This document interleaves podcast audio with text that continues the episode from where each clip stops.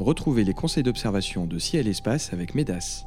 www.medas-instrument au pluriel.com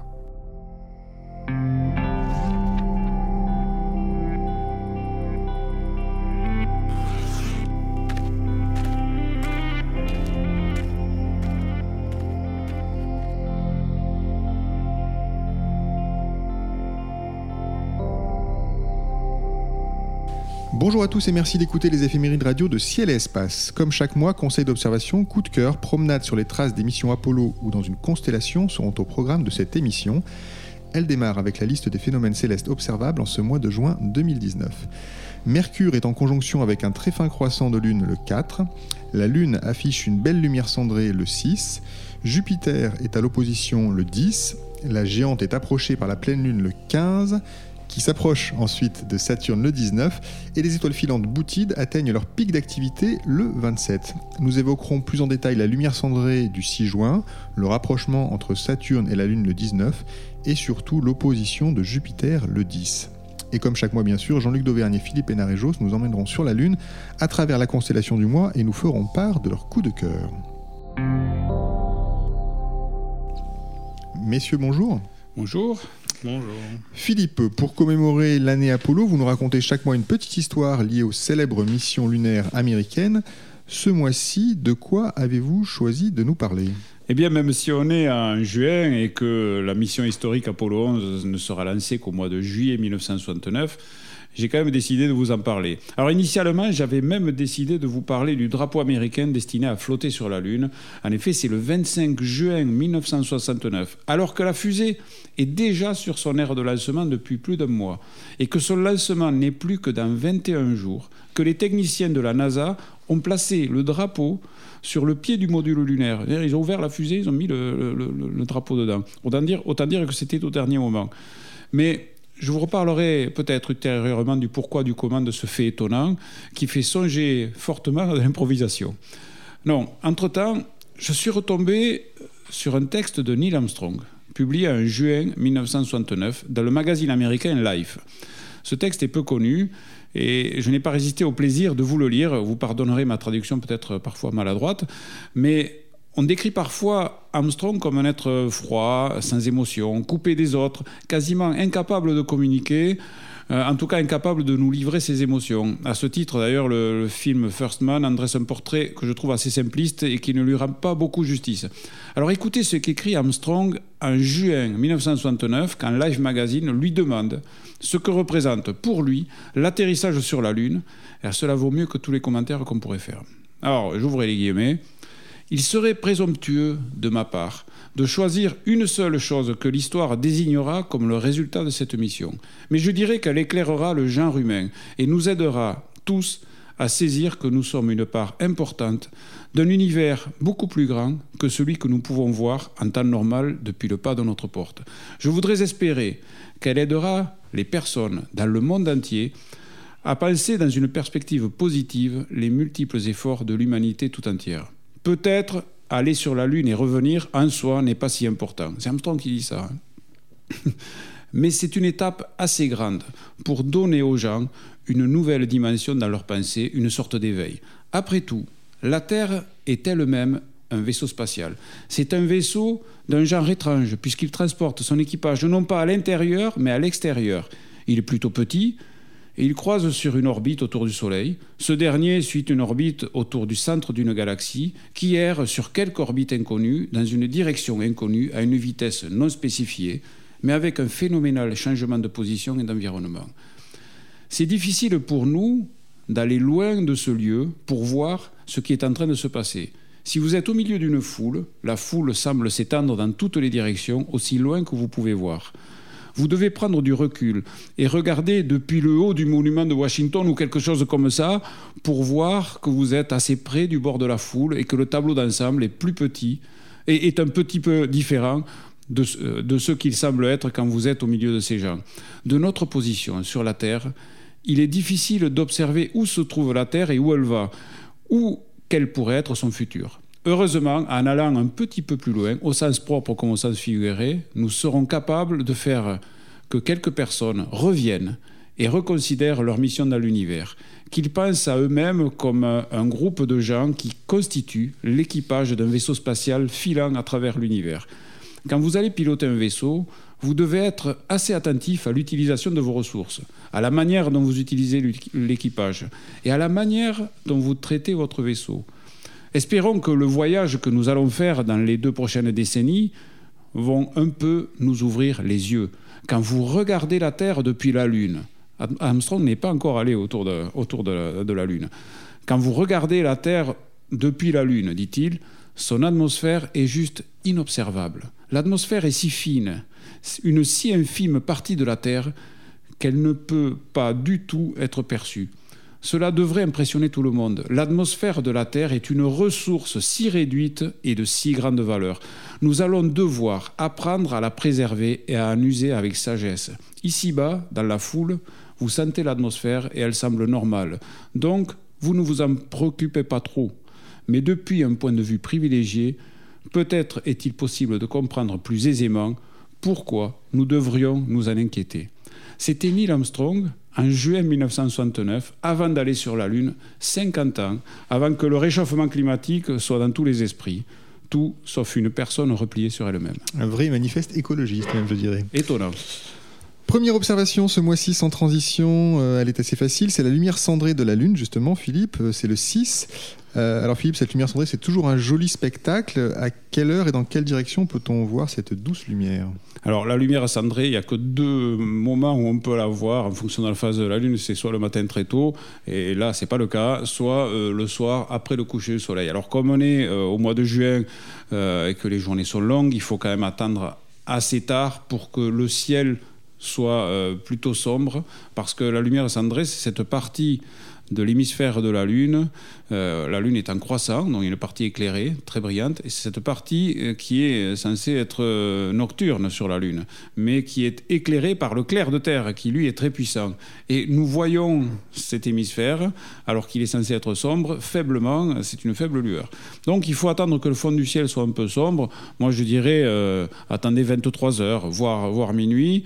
on est dans les jours les plus longs, encore une fois, il faut vraiment qu'il fasse sombre. Et à ce moment-là, vous pouvez euh, percevoir faiblement cette, euh, cette lumière. C'est vraiment le clair de terre qui se, qui se réfléchit sur la Lune.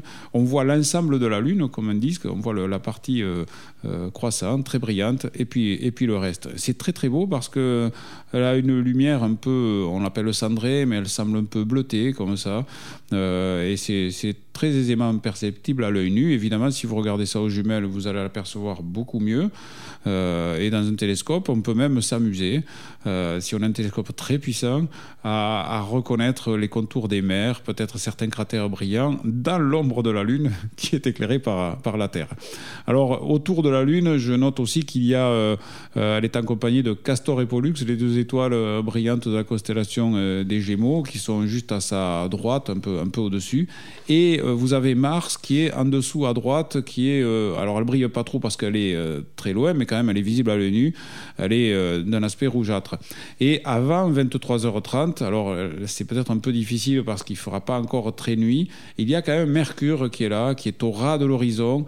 Alors il ne faut pas qu'il y ait d'arbres, il ne faut pas qu'il y ait Euh, il faut, à mon avis, s'aider d'une paire de jumelles et c'est pas évident parce que c'est vraiment très au ras de, l'horizon. Mais imaginez une ligne qui va de la Lune à Mars, qui sera, elle, facilement. Euh, vous la prolongez et vous devriez tomber quelque part par là sur Mercure. Alors c'est un peu difficile, mais c'est toujours amusant de se dire qu'on a vu Mercure, une planète qui est quand même difficile à voir. Une observation affaire aux jumelles, bien entendu. Affaire aux jumelles, oui. Euh, Jean-Luc, petite question. Est-ce qu'on peut réussir une photo de la lumière cendrée de la Lune, qui est si jolie à voir quand on la regarde avec à l'œil nu? Oui, bien sûr. On, il suffit d'avoir un appareil photo sur un pied photo. Après, on donne les conseils qu'on donne toujours en photo astronomique, c'est-à-dire qu'il faut débrayer au maximum tous les automatismes de l'appareil photo. Donc débrayer l'autofocus et faire un mise au point à la main. Euh, choisir un temps de pause manuel et puis varier les temps de pause jusqu'à ce qu'on ait le résultat souhaité. Après, malgré tout, il y a une difficulté pour la lumière cendrée, c'est que la photo que vous ferez spontanément ressemblera pas à ce que vous avez vu à l'œil nu. C'est un peu un problème. En fait, si vous, en photo, si vous voulez voir la lumière cendrée, le croissant de lune sera surexposé. Donc la façon de faire pour éviter cet écueil, c'est alors c'est soit d'avoir un appareil photo de très très haute gamme qui permet de couvrir une grande plage de dynamique entre les lumières brillantes et les lumières sombres de la partie de la Lune qui est dans la nuit. Sinon, l'autre façon de faire, euh, simple, à la portée de tous les appareils photo, c'est de multiplier des temps d'exposition différents et fusionner ces images dans un logiciel qui permet de faire ce qu'on appelle euh, de, la HDR, c'est-à-dire des images à haute dynamique qui tendent à reproduire ce qu'on voit à l'œil nu dans la mesure où notre œil justement est, doué d'une très très forte dynamique et capable de, de, voir des hautes lumières et des basses lumières en même temps sans être ébloui par les hautes lumières jusqu'à une certaine limite, en tout cas dans des proportions bien meilleures que ce que permet un, un appareil photo. Après, si on veut faire ça avec une image détaillée, la difficulté aussi, c'est autant que possible d'avoir une optique de qualité. À, deux points de vue, il faut que l'optique la qualité optique de l'optique utilisée soit bonne, mais en plus que les bafflages à l'intérieur de la lunette et du télescope soient optimisés pour éviter les réflexions parasites à l'intérieur de l'instrument. On va faire un temps de pause relativement long et il ne faut pas que la lumière du croissant de lune vienne perturber euh, ce qu'on voit dans l'obscurité. En, gros, on peut arriver à faire cette photo-là hein, plus ou moins avec n'importe quel télescope, mais en gros, la, lumière du croissant va quand même déborder sur le reste et elle va euh, plus ou moins déborder selon la qualité de l'instrument utilisé. Donc, il faut plutôt choisir un instrument haut de gamme pour faire cette photo-là. Donc, un gros travail aussi de post-production. Si vous réussissez cette belle photo de la lumière cendrée, envoyez-la à l'adresse ouvert la nuit à cielespace.fr. Euh, le 10 juin, Jupiter est à l'opposition, c'est-à-dire qu'elle est alignée avec la Terre et le Soleil à une distance minimale de notre planète. Jean-Luc, comment profiter au mieux de cette opposition de Jupiter cette année? Alors il faut s'éloigner autant que possible de tout ce qui pourrait causer de la turbulence atmosphérique.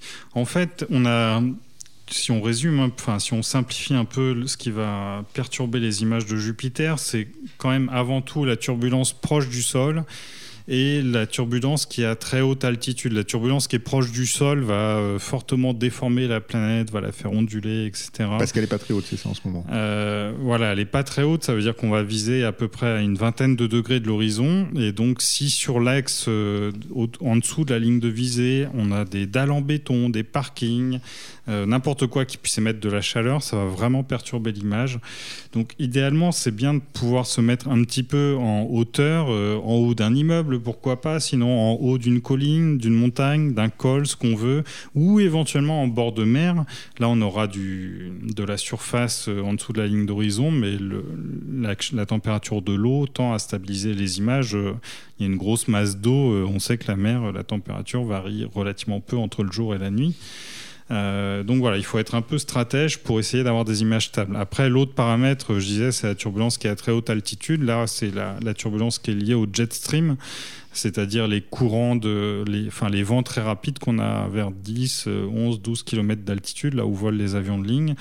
Et quand euh, le jet stream est fort, euh, là, ça casse vraiment les, les, les, plus fins détails de l'image.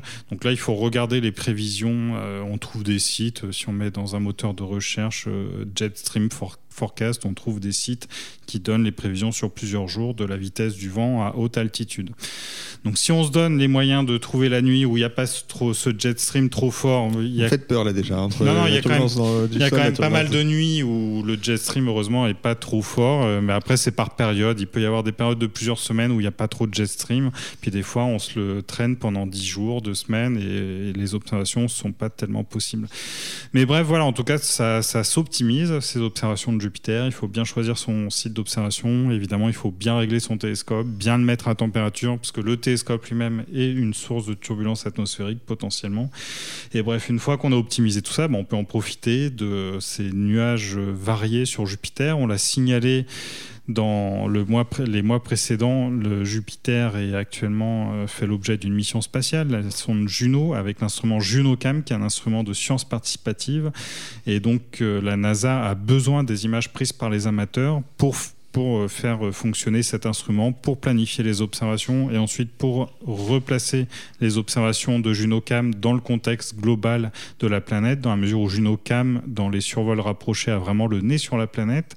Et donc le prochain survol, c'est le 21 juin. Donc des images prises dans les semaines avant le 21 juin sont utiles et des images prises en particulier le 21 juin sont très utiles. Après, puisqu'on est à l'opposition, la, petite euh, amusante à faire, c'est d'observer le les, passages de satellites devant la planète. Alors j'ai regardé, on en a, en fait, il y en a surtout un qui est possible, qui est très intéressant, c'est le passage de Io le mercredi 12. le satellite passe à partir de 2h25 devant Jupiter et en fait, si on observe vraiment autour de l'opposition, on peut voir le satellite superposé à son ombre. C'est-à-dire que l'ombre, au lieu d'être un point noir, va être un croissant noir. Et ça, c'est, je sais même pas si j'ai déjà eu l'occasion de faire cette observation-là, parce qu'il faut qu'il fasse beau ce jour-là. Il faut qu'il y ait des passages de satellite vraiment. Euh, c'est vraiment possible que les quelques jours autour de la date de l'opposition.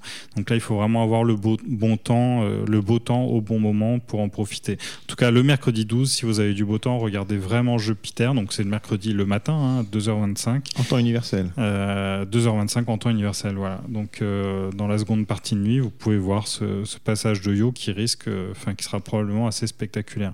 Et une heure plus tard, c'est au tour de Ganymède de passer devant la planète. Donc là, il y a vraiment de quoi s'occuper. Et dans les grands classiques, est-ce que la grande tache rouge est euh, bien visible en ce moment, par exemple? Elle est bien visible. Elle a perdu du, diamètre ces dernières années, mais c'est bien coloré. Et on peut signaler aussi que, alors ça a, été, ça a été vu depuis le mois de janvier à peu près par des astronomes amateurs, la bande équatoriale a tendance à devenir plus foncée que d'habitude. Elle est jaune alors que normalement elle est plutôt blanche. Et ce phénomène, a priori, est peut-être un phénomène précurseur de la disparition de la bande subéquatoriale sud périodiquement. La dernière fois, c'était en 2010. Il y a, cette bande est recouverte d'un nuage d'ammoniac blanc qui donne l'impression que la bande nuageuse sombre, enfin, on sait que d'habitude sur Jupiter, il y, a, deux bandes nuageuses sombres caractéristiques qui sont observables tout le temps, mais il arrive que l'une d'elles disparaisse. Et donc, c'est peut-être ce qui va se passer dans les années qui viennent. On verra si la météo jovienne est encore, euh, globalement, elle est assez stable. On a un cyclone, la grande tache rouge, qui est là depuis des siècles. On a deux grandes bandes de nuages sombres. Mais il y a des phénomènes cycliques qui se produisent et qui sont pas franchement bien compris scientifiquement. On observe simplement qu'il y a vaguement une, pseudo-période, mais c'est encore l'objet de beaucoup d'études. Et, pour ça, d'ailleurs, il faut souligner que les images amateurs sont très utiles pour les astronomes professionnels. D'accord, donc pour vous faire plaisir ou pour faire avancer la science, vous pouvez... Euh, observer Jupiter euh, tant et plus en ce mois de juin 2019. Le 19 juin, Saturne et la Lune seront très proches. Au petit matin, vers le sud, vous nous promettez un beau ciel avec une lune gibbeuse dans les éphémérides de ciel et espace. Euh, Philippe, quelle observation nous conseillez-vous sur la Lune à cette date? Alors déjà, euh, je vous propose d'utiliser la Lune pour euh, retrouver Saturne qui est juste à côté. Si vous n'avez jamais vu Saturne, sachez que c'est une planète qui est visible à l'œil nu. Et euh, comme les planètes, leur propre, se déplacer parmi les constellations, ne sont jamais au même endroit. Saturne, là, ce jour-là, se trouve juste à côté de la Lune. C'est une étoile sous, l'aspect d'une étoile un peu, un. Alors sur la Lune, sur la Lune, c'est une phase gibbeuse qui est pas loin de la, pleine Lune. Donc vous allez avoir sur toute la surface de la Lune euh, peu de relief quand vous l'observerez à la lunette ou au télescope. Alors évidemment, il y a, des choses qui vont euh, vous sauter aux yeux dans la vue d'ensemble. Si vous prenez une lunette avec un petit grossissement, vous voyez la Lune en entier dedans il va y avoir des taches blanches qui vont vous sauter aux yeux. C'est par exemple le grand cratère Tycho qui se trouve dans la partie sud de la Lune. Vous allez aussi pouvoir admirer euh, son système de rayons, comme, euh, comme le Soleil qu'on dessine quand on est enfant. Vous savez, les, rayons qui sont autour sont des éjectats. Ce cratère est relativement récent à, échelle géologique.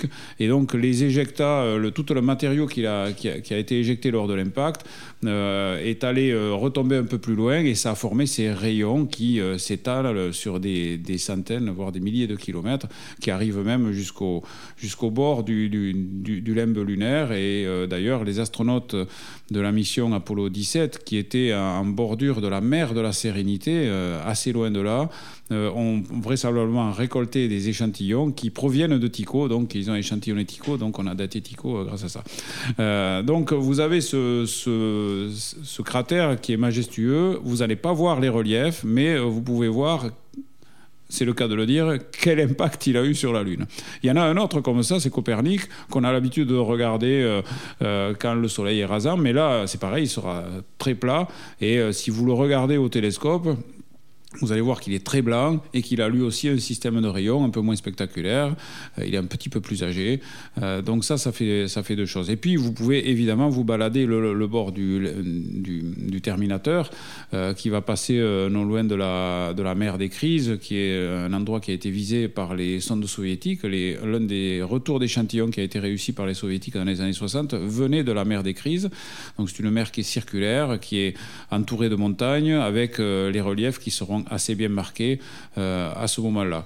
Voilà en gros euh, les observations qui sont euh, faisables à cette phase. Il faut profiter du fait qu'on n'est pas loin de la pleine lune pour justement voir aussi les différentes teintes qui peuvent euh, nous venir de la Lune. On, a la coutume de dire que la Lune c'est du blanc et du gris. Les astronautes d'Apollo 8 qui l'ont dessiné, euh, qui l'ont, décrite, on dit oh c'est du plâtre de Paris, c'est tout blanc, c'est tout gris.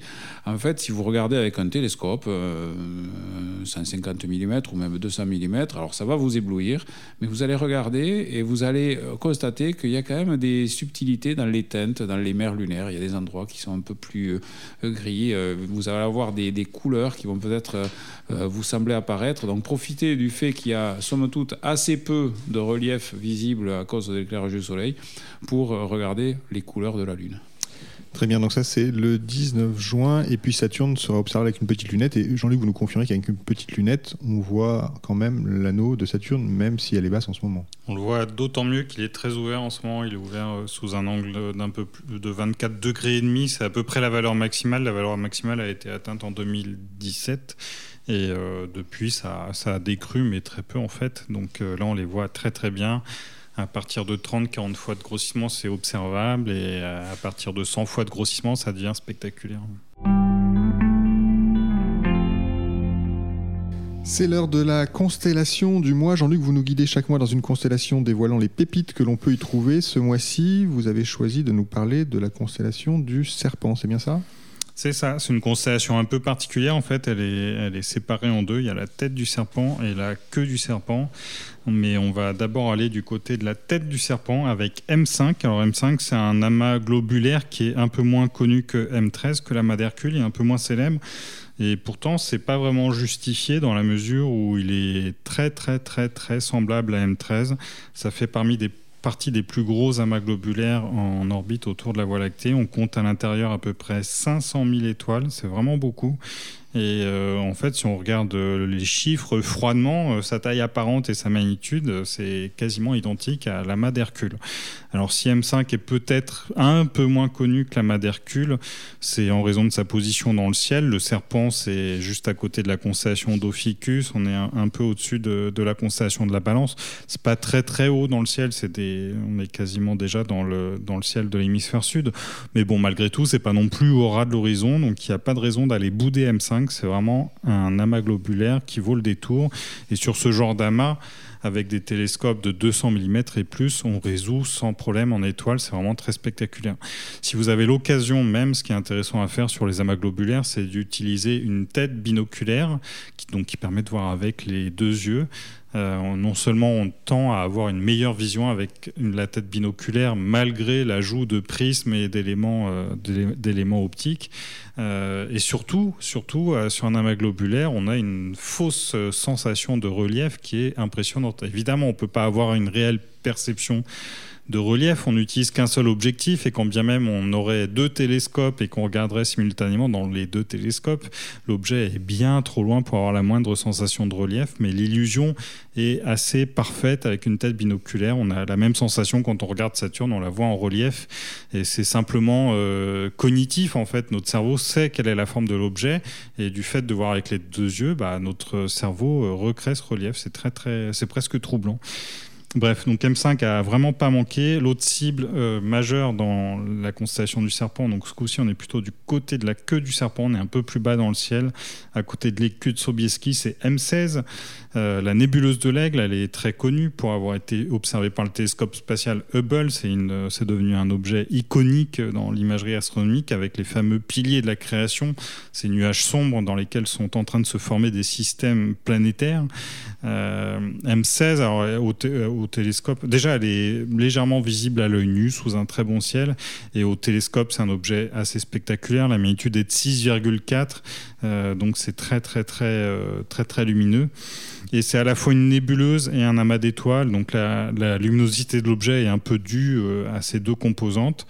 Euh, sur les photos, c'est assez spectaculaire. Sur les photos amateurs, on voit bien ces, nuages sombres euh, qui ont été immortalisés par Hubble. Et donc, c'est voilà, ça fait partie des objets très très intéressants à observer. Le, nuage en lui-même, la nébuleuse en elle-même, elle est plus spectaculaire quand on utilise un filtre O3 qui permet de sélectionner simplement la lumière émise par l'oxygène. Et voilà. Donc comment, comment on pourrait la photographier? Parce qu'évidemment, tout le monde a vu ces magnifiques images de Hubble. Il ne faut pas s'attendre à faire ça avec un télescope. Mais si j'ai un 200 mm, qu'est-ce que je peux espérer voir euh, de la nébuleuse de l'Aigle? Bah, en fait, l'image prise par Hubble, c'est une mosaïque. Donc, en fait, quand on voit l'image de Hubble, on peut zoomer dedans, etc. Mais quand on la voit dans sa globalité, le champ vu par Hubble est quand même relativement large. Donc, on est simplement sur le centre de la nébuleuse, mais ces nuages sombres qui, qui forment, ces nuages sombres forment une forme d'aigle de vue de profil. Euh, c'est pour ça qu'on surnomme cette nébuleuse la nébuleuse de l'aigle. Mais en tout cas, dans un télescope de 200 mm, ces nuages sombres avec la silhouette de l'aigle, on les voit sans aucun problème, même avec des temps de pause relativement bref, vu qu'il s'agit d'un objet au temps de pause de quelques secondes, on voit déjà cette structure-là. Ça fait vraiment partie des objets euh, lumineux et faciles à photographier. Alors après, pour continuer dans la constellation, on peut signaler aussi un objet euh, assez amusant qui est surnommé le sextet de Sefer. Alors là, c'est vraiment un objet pour les spécialistes. Sa magnitude 14,7, c'est oh. vraiment très très faible. Euh, c'est éventuellement une cible pour les photographes en fait, euh, plus qu'un objet observé. Sinon, avec un télescope, là, il faut un télescope de 400, 500, 600 mm. Mais en tout cas, c'est un, un, groupe de galaxies qui est. sinon, vous pouvez aussi chercher euh, dans un moteur de recherche sextet de Cepher ou bien NGC 6027. C'est en fait un groupe de plusieurs galaxies. Alors sextet, comme s'il y en avait 6, en réalité, il y en a 4. Euh, il y a, en fait, il y a plusieurs galaxies en interaction les unes avec les autres, et l'une des galaxies a été tellement déformée qu'il y a une une masse euh, de la galaxie qui a été euh, quasiment euh, qui est sortie de la galaxie et qui a formé quasiment une, autre galaxie. Mais en fait, ça appartient bien à l'une de ces galaxies-là. Et sur les six galaxies qu'on voit, l'une est située à l'arrière-plan, plus d'un milliard d'années-lumière plus loin. Donc c'est un objet qui n'a rien à voir avec, mais en tout cas sur, la, sur les photos qu'on voit, ça rend vraiment la zone spectaculaire. C'est vraiment six galaxies qui se touchent. C'est très très étonnant. Alors ça, quand même, un objet pour les astrophotographes et euh, pour les tricheurs, c'est ceux, qui vont sur Internet finalement. Oui, ça, simplement d'aller voir dans un moteur de recherche à quoi ressemble euh, cet objet, c'est très étonnant. Nous approchons de la fin de cette émission. Philippe, Jean-Luc, c'est le moment de dévoiler votre coup de cœur. Un astre, un livre, une exposition, une mission spatiale, un festival, un astronome, je ne sais pas. Philippe, à vous l'honneur. Bien, le mois dernier, je, mon, coup, mon coup de cœur allait au Science British Museum de Londres. Alors je reviens sur les îles britanniques, mais cette fois en Irlande. Euh, au milieu de l'Irlande, à 140 km à l'ouest de Dublin, c'est moins de deux heures de route, alors, il faut rouler du bon côté, évidemment. Euh, là se trouve ce qui a été le plus puissant télescope du monde. Oui, dans la petite localité de Bir, se visite un télescope de 1,80 m de diamètre. C'est celui qui a été construit au milieu du 19e siècle par William Parsons, autrement connu comme le comte de Lord Ross. C'était un noble euh, irlandais. Et c'est vraiment une pièce à voir pour tous les passionnés d'astronomie. Et c'est facile. Le télescope est en plein air, dans le parc du château de Bir, qui fait 55 hectares et qui lui aussi la balade. C'est vraiment étonnant. Euh, ce télescope, c'est un ovni dans le paysage historique astronomique. C'est un Newton et il a une focale assez longue. Son tube ressemble donc à. Il est en bois, il ressemble à un énorme tonneau. Vous savez, il est cerclé euh, avec des. Euh, comme, les, comme les tonneaux, qui mesurent environ donc 2 mètres de diamètre et surtout 16 mètres 50 de long.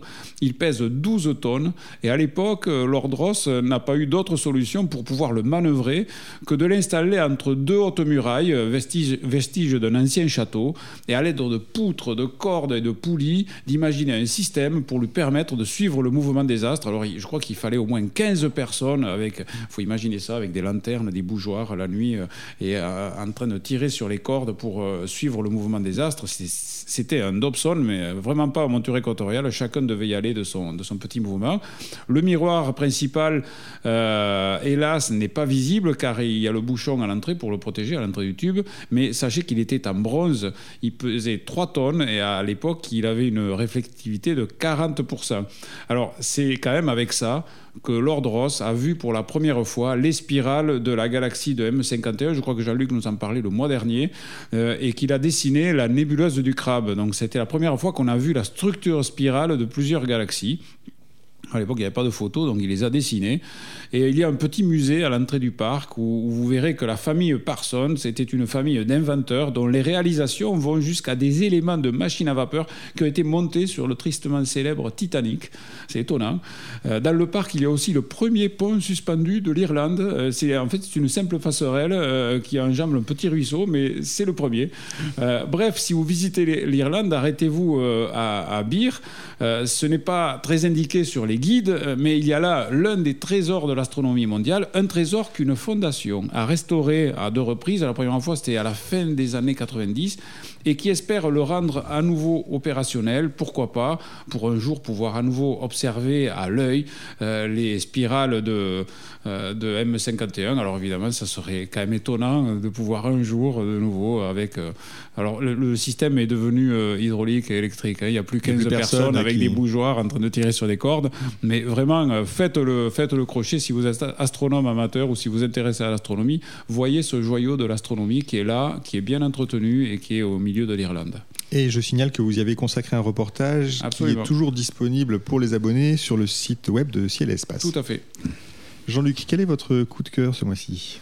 Alors une fois n'est pas coutume, je vais conseiller de regarder des nuages, mais des nuages assez particuliers. Ce sont les nuages noctiluques qui sont visibles potentiellement visibles à cette période de l'année. Les nuages noctiluques, c'est des nuages. Pourquoi est-ce qu'on en parle? C'est presque de l'astronomie en fait. C'est des nuages qui sont quasiment situés dans l'espace ou à la frontière de l'espace. Ils sont entre 75 et 90 km d'altitude. On les observe avant le, lever du soleil ou après le coucher du soleil euh, vers l'horizon nord et ils sont visibles dans la mesure où ils sont à ce moment-là de la journée éclairés par en dessous. Et en fait, c'est des nuages qui sont extrêmement fins, qu'on verrait absolument pas autrement. Euh, dès que le soleil se lève, euh, on les voit plus du tout. Ils sont transparents, en fait, quasiment transparents. Dans cette zone de l'atmosphère, on est à un niveau de sécheresse qui est 100 000 à 1 million de fois plus fort que dans le Sahara. Donc en fait, il y a très très peu d'eau, mais le peu de molécules d'eau présent à cette altitude-là est capable de refroidir euh, très très bas. Il fait euh, de l'ordre de moins 133 degrés, donc ça forme des petits cristaux de glace qui sont capables de refléter la lumière euh, du soleil. Et pour former des nuages à cette altitude-là, ça a posé des questions aux chercheurs pendant très longtemps quand même, dans la mesure où pour former de la glace, il faut qu'il fasse froid, il faut de l'eau, ça c'est entendu, mais il faut aussi des noyaux de condensation, c'est-à-dire des petites particules sur lesquelles vont s'accrocher les molécules d'eau. Et ça, les chercheurs pensent que c'est des poussières apportées tout simplement par les météorites qui rentrent dans l'atmosphère. Il y a des météorites de toute taille, certaines sous forme de poussière. Celles qui sont grandes se désagrègent en partie et laissent des poussières derrière elles, et puis les plus petites sont freinées et certaines restent temporairement dans la haute atmosphère. Et ces nuages sont assez particuliers dans la mesure où c'est des nuages dont l'observation depuis des latitudes comme la France a jamais été rapportée avant le 19e siècle. Euh, donc ça, ça pose question. Et ce qui est sûr, c'est qu'on voit que ces nuages sont de plus en plus visibles ces dernières années. En fait, c'est aussi un indicateur du réchauffement climatique de la planète le réchauffement climatique est lié sur Terre au fait que les infrarouges ont du mal à repartir vers l'espace et de façon presque non intuitive, du coup, ces couches-là de l'atmosphère, elles, euh, du coup, euh, ont moins de rayonnement qui, les touche, qui repart vers l'espace. Donc, c'est des couches qui refroidissent, et qui refroidissent de façon spectaculaire, de l'ordre de 10, de, 10 degrés, euh, de 1 degré, pardon, tous les 10 ans. Donc, c'est un refroidissement qui est très fort. Et c'est la raison pour laquelle on voit ces nuages de plus en plus ces dernières années à la latitude de la France, alors que normalement ils sont vraiment visibles au-dessus des pays euh, des pays aux latitudes euh, très très polaires. Il faut regarder dans une direction particulière pour les voir? Euh, Oui, oui, tout à fait. Du coup, c'est vers le nord. après, on signale ces nuages aussi dans la mesure où ils sont assez spectaculaires. En fait, Noctiluc en termes d'étymologie, ça veut dire qu'ils brillent la nuit. C'est des nuages qui sont vraiment bien visibles à l'œil nu. Et c'est amusant aussi de faire un time-lapse. On voit deux choses. Il y a des marbrures dans ces nuages qui se déplacent, qui sont très esthétiques.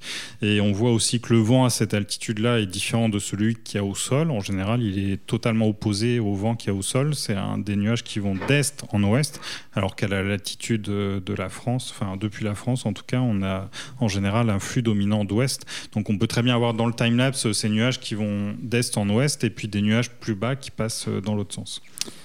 Très bien, merci euh, Jean-Luc pour ce conseil d'observation. Donc les noctilux, euh, ces nuages qui nous rappellent que le changement climatique est en cours malheureusement. Les éphémérides de Radio de Ciel Espace s'achèvent pour ce mois-ci. Merci à Philippe Hénarejos et à Jean-Luc Dauvergne. Merci à Nicolas Franco qui a réalisé cette émission. Elle était présentée comme chaque mois par David Fossé. Nous vous donnons rendez-vous au mois de juillet. Et d'ici là, pour bien profiter du ciel d'été et préparer vos vacances, songez à vous abonner ou à vous réabonner. Merci pour votre fidélité à Ciel Espace. Thank you.